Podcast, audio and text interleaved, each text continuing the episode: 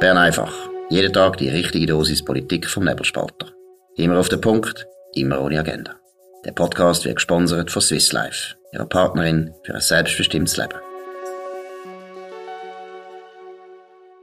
Das ist die Ausgabe vom 12. Mai 2022. Dominik Feusi und Markus Somm. Ja, die Sondersession ist vorbei und wir haben schon darüber geredet. Äh, Tampon und Binden werden jetzt äh, weniger besteuert bei der Mehrwertsteuer.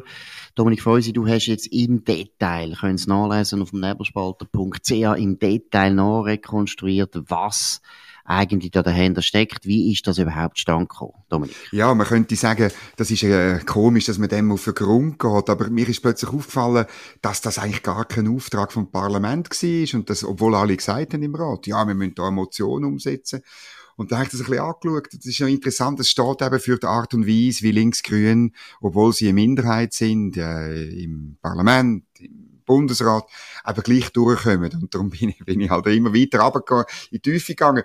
Das ist der Jacques-André Maire, ähm, Nationalrat SP Neuenburg bis 2019 wo zuerst einen Vorstoß gemacht hat, mit dem gescheitert ist, einen zweiten Vorstoß kurz darauf aber eingereicht hat, und dann hat es plötzlich gekehrt. Plötzlich ist der Bundesrat dafür gewesen, ohne Begründung. Und man kann nur davon ausgehen, dass äh, oder jede Bundesratssitzung sind hunderte von Vorstößen, die irgendwie äh, müssen beantwortet werden. Also irgendjemand in den Tiefen des Finanzdepartements hat das wahrscheinlich vorbereitet und niemand hat drauf geschaut. Und dann ist es im Bundesrat durch, dann ist es im Nationalrat durchgeflutscht, eben Detail auf nebelspalter.ch.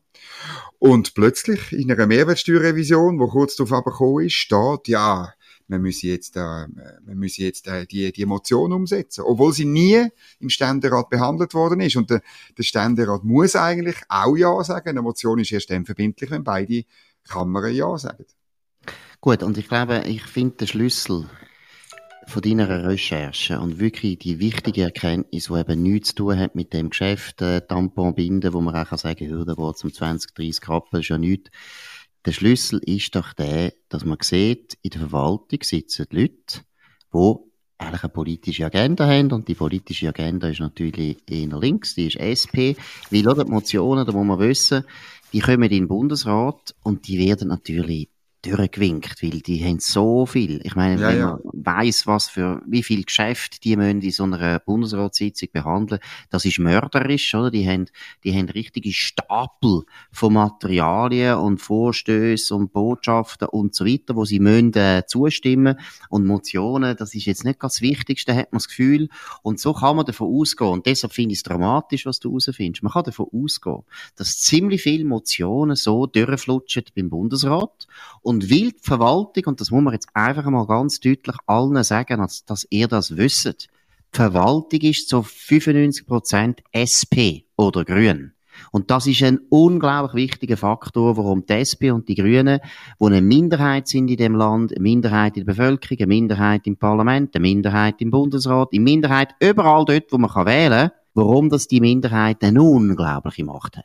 Es ist noch interessant, weißt, wie sie es machen. Oder in dieser Botschaft zur Mehrwertsteuergesetzrevision, wo jetzt eben dann durchgekommen ist, dort steht nie nicht, dass man die Motion vom Jacques-André Maire muss ähm, umsetzen, weil sie beide Räte äh, genehmigt haben. Aber es wird einfach gesagt, ja, der Bundesrat heigt ja die Emotion zur Annahme empfohlen und darum dürfen wir sie jetzt umsetzen. Also, weißt, es ist ganz clever gemacht. Es ist, wird ja, nie nicht, die Verwaltung tut nie nicht lügen. Sie tut, das ist mir auch wichtig. Ja. Aber es ist ganz anders angekommen. Ich habe mit den Parlamentariern geredet ähm, die haben mir gesagt, was? Das ist nicht im Ständerat gewesen, habe ich gar nicht gewusst. Und auch in der, im Protokoll, ich tue die Protokolle verlinken im Artikel, also haben äh, sowohl Bürgerliche wie SPler haben gesagt, ja, wir müssen das umsetzen, die Motion. Sogar der Bundesrat Uli Maurer sagt, wir machen das gemäß Motionen, die ihr verabschiedet habt. Ja. Also, sogar er geht auf den, sagen wir mal, Schwindel.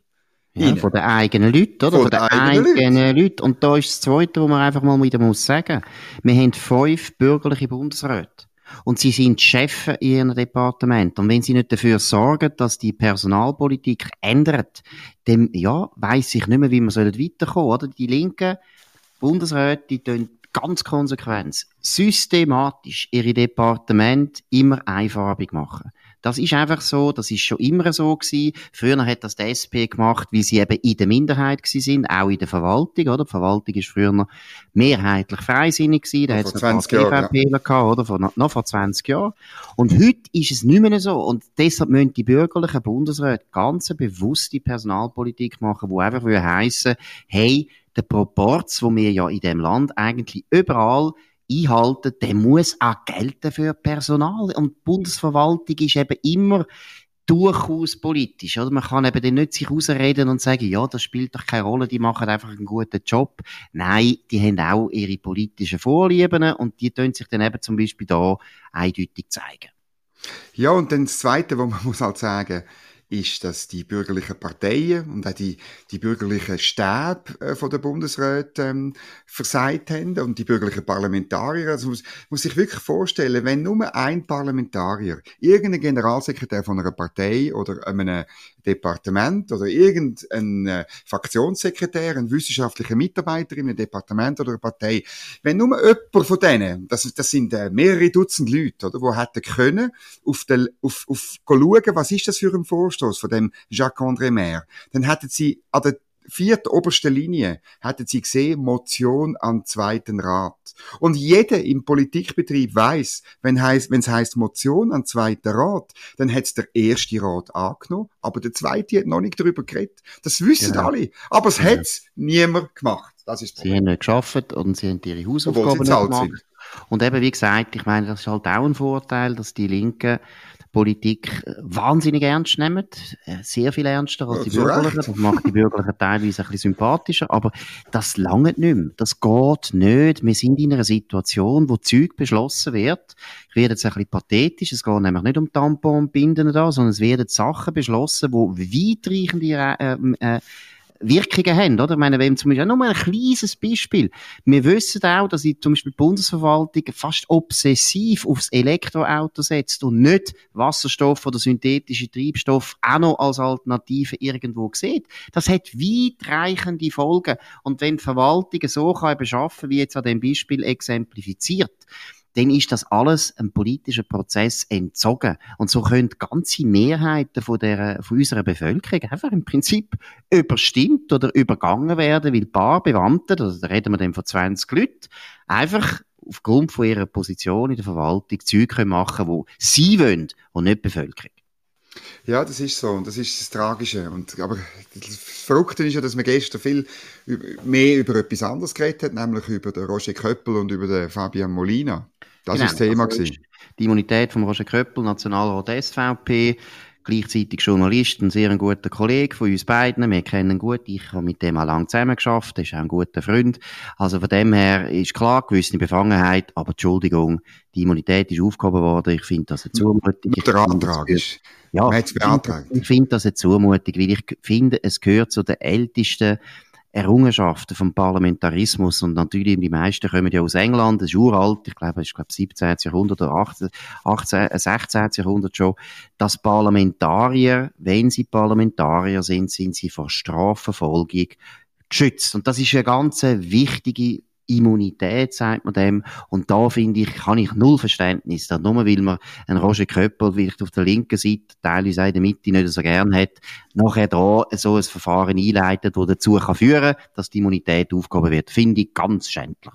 Immunität ist wichtig, da gebe ich dir recht. Das ist ein Schutz letztlich von den Parlamentarier, insbesondere vom Zugriff vom Staat, der das Gewaltmonopol inne hat. Da bin ich voll bei dir. Aber in dem Fall, der Roger Köppel hat ja selber wählen dass die Immunität aufgehoben wird. Er macht daraus eine Show. Und er will ja, das. Das ist, das ist, aber das finde ich, da hat er jetzt einfach meiner Meinung nach geschickt reagiert, weil er natürlich gewusst hat, dass er sie sowieso verliert. Weil eben, es gibt viele Leute, die ihn natürlich nicht gern haben und deshalb natürlich die Möglichkeit zur Rache nutzen. Aber grundsätzlich, oder, ich meine, kannst du dich auch erinnern, der Jean Ziegler ist immer wieder äh, in Schwierigkeiten gekommen, juristische Schwierigkeiten, weil in seinen Büchern hat er viel Zeug behauptet, die wirklich nicht gestummen haben. Da muss man dann also noch sagen, und hat gewisse Leute äh, massiv angegriffen wo äh, die sich natürlich gewehrt haben und die haben unbedingt wollen, äh, Strafverfolgungen einleiten gegen ihn und da hat also selbst eben ein Christoph Blocher immer sich dagegen gewehrt, dass man die Immunität vom Jean Ziegler, wo sonst politisch nicht so wahnsinnig auf der gleichen Linie gestanden ist wie der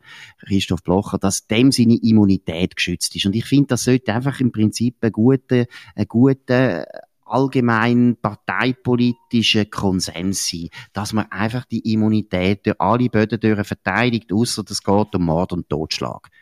Dann hättest du auch beim Fabian Molina anders entschieden. Dort sagt die Immunitätskommission, dass sein, sagen wir mal, Auftritt beim schwarzen Block, bei gewalttätigen Demonstrationen, dass der nicht unter die Immunität falle, dass man also ermitteln kann und die Immunität gar nicht muss aufheben. Würdest du das auch anders sehen und sagen, ja, auch dort? anders. Okay. Finde ich, finde ich nicht richtig, finde ja. ich eine Sauerei. Weil, äh, gerade als Parlamentarier ist man häufig politisch äh, eben aktiv in Demonstrationen, Plötzlich ist man vielleicht auch mit Leuten zusammen, wo man eigentlich nicht hätte wollen. Vielleicht hätte er auch wollen, ist mir eigentlich egal. Schwarzer Block kenne ich auch noch aus alten, alten Zeiten und ich kenne auch ganz viele Leute, die jetzt äh, auch gute Positionen haben, die selber sogar im schwarzen Block gewesen sind. Ich nie, würde ich auch noch betonen. Aber hey, nein, das finde ich, das finde ich falsch und ich finde, die Ermittlungen müssen wir einstellen. Es ist auch kleinlich, es ist eine kleinkarierte Haltung und ganz ehrlich gesagt, Demonstrationsrecht ist auch etwas Gutes dass es Leute gibt, die Gewalt anwenden an Demonstrationen, ist eine Zumutung und die Leute sollen wir verfolgen, aber nicht Parlamentarier. Gut, dann äh, müssen wir noch Finnland. Genau, in Finnland, das ist ja sehr interessant. Finnland ist ein Land, wo den meisten Leuten sympathisch ist, weil sie es natürlich nicht kennen. Ich kenne es auch nicht, deshalb darf ich das jetzt sagen. Nein, Finnland ist weit weg von der Schweiz, aber interessant ist Finnland deswegen, weil erstens Finnland ist seit langer, langer Zeit neutral, immer neutral gewesen. Ähm, wobei muss man jetzt ein bisschen aufpassen. Sie haben natürlich gleichzeitig, ich bin jetzt nicht einmal sicher, ob es formal, sie sind todsicher vor dem Zweiten Weltkrieg neutral gewesen, sind dann angegriffen worden vom Stalin, von der Sowjetunion und nach dem Zweiten Weltkrieg sind sie selber neutral gewesen, aber natürlich muss man auch sehen, immer wie sie gewusst haben, die Sowjetunion würde das nie akzeptieren, wenn sie zum Beispiel der NATO würden beitreten. Und jetzt, und das ist sensationell, das ist historisch, Finnland wird jetzt der NATO beitreten. Das hat heute die Regierung bekannt gegeben. Und was für uns Schweizer vielleicht interessant ist, die Regierung setzt sich zusammen aus sehr vielen Parteien, ich glaube, wenn ich recht zählt habe, sogar fünf Parteien. Aber geführt von einer Sozialdemokratin, eine von den jüngsten Regierungschefinnen, die sie je gegeben hat. Die allerjüngste, ich glaube 35 ist sie gewesen, wo sie noch äh, Regierungschefin geworden ist. Sie ist eine Sozialdemokratin. Aber in der Regierung ist die SP, in der Regierung sind die Grünen, in der Regierung sind sogar Kommunisten, die ehemaligen Kommunisten. Alle die sind für den NATO-Beitritt. Und wenn man jetzt das vergleicht mit der Diskussion in der Schweiz, eben um Militär und NATO-Beitritt und so weiter, ist das schon ein großer Kontrast. Ja, das ist ein wahnsinniger Kontrast und also es kommt einem natürlich in Sinn, dass ja die Grünen und die SPler in Finnland auch für Atomkraftwerke so sind, also in neue Klammern. Aber das Interessante ist wirklich auch, auch die Sprache. Bei SRF wird zwar das, das Finnisch, wo dort verlinkt wird, kann man nicht lesen, aber es wird dort von jemandem offenbar übersetzt, dass sie wirklich unverzüglich einen Antrag stellen. Ähm, das ist, das ist äh, nicht einfach so, ja, wir überlegen uns, das ist sehr klar.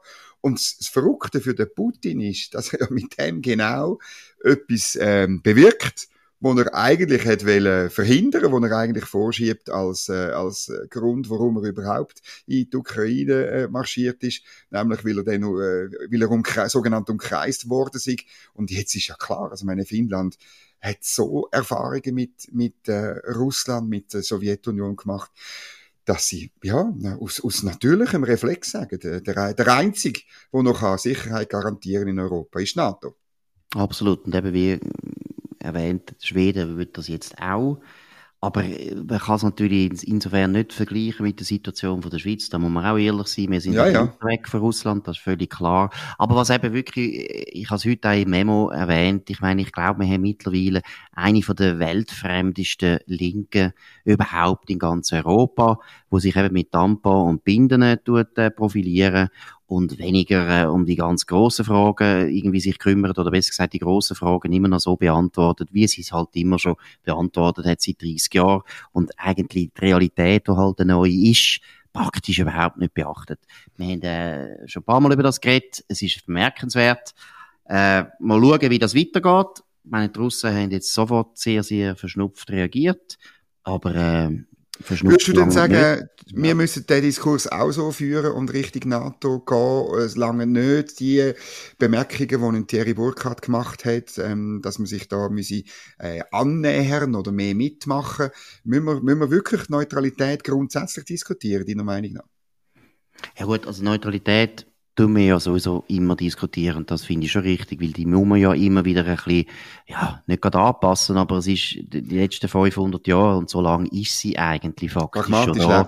Oder? Man muss schon immer wieder auch wieder diskutieren, was es heißt. Und es hat sich ja teilweise auch immer wieder geändert. Aber NATO-Beitritt, finde ich, das, das, kommt, das kommt sicher nicht in Frage. Das geht gar nicht mit der Neutralität. Da würden wir enorm viel Glaubwürdigkeit verlieren, unnötig verlieren, dass man mit der NATO irgendwie muss kooperieren, wenn ein Kriegsfall wäre, wo wir ja wahrscheinlich auf der Seite von der NATO wären. Das ist nicht gerade sehr wahrscheinlich, dass wir je einen Krieg haben mit der NATO. Also das, glaube ich, ist sinnvoll, das ist gut, aber ich will es nicht so an die grosse Glocke hängen, oder? Das ist, es wird zu viel geredet über das. Ich glaube, Neutralität, ich habe ich glaube mal in einem Memo zitiert auch, Neutralität hat der ganz grosse Neutralitätskenner Edgar Bonjour hat auch mal gesagt oder im, geschrieben in seinem grossen Werk zur Geschichte der schweizerischen Neutralität hat er auch geschrieben im 16., 17. Jahrhundert 17. Jahrhundert ist es, wo er erwähnt hat. Man hat eigentlich immer geschaut in der Schweiz, dass man nicht zu viel darüber nachdenkt, vor allem hat man es nie richtig definiert. Und man hat es eben zu Recht nicht richtig definiert, ja, bewusst, weil man ja, immer ja. gewusst hat, ja, gewisse Flexibilität ist einfach nötig. Und das hat äh, Bonjour wirklich ausdrücklich gelobt und gesagt, das ist sinnvoll. Und ich glaube, deswegen ist die Diskussion, so wie sie jetzt läuft in der Schweiz, sie bringt nicht so wahnsinnig viel, weil wir müssen uns da gar nicht so festlegen. Wir wissen, was neutral ist und, und das Ausland weiß es auch. Und beim Militär ist doch viel wichtiger das, was jetzt am Montag passiert ist und wo deshalb auch erfragt erfreulich ist, dass die Armee müssen wir jetzt einfach erneuern, wir müssen sie aufrüsten, wir müssen schauen, dass wir wieder eine Armee haben. Wir haben eine Armee gehabt, wo wir jetzt wahnsinnig abgebaut haben. Und da müssen die drei Bürgerlichen zusammenarbeiten und es ist meiner Meinung nach überflüssig und kontraproduktiv, wenn man jetzt eine Diskussion führt über die Neutralität, wo nämlich das bürgerliche Lager nur wieder spaltet und das ist gar nicht nötig.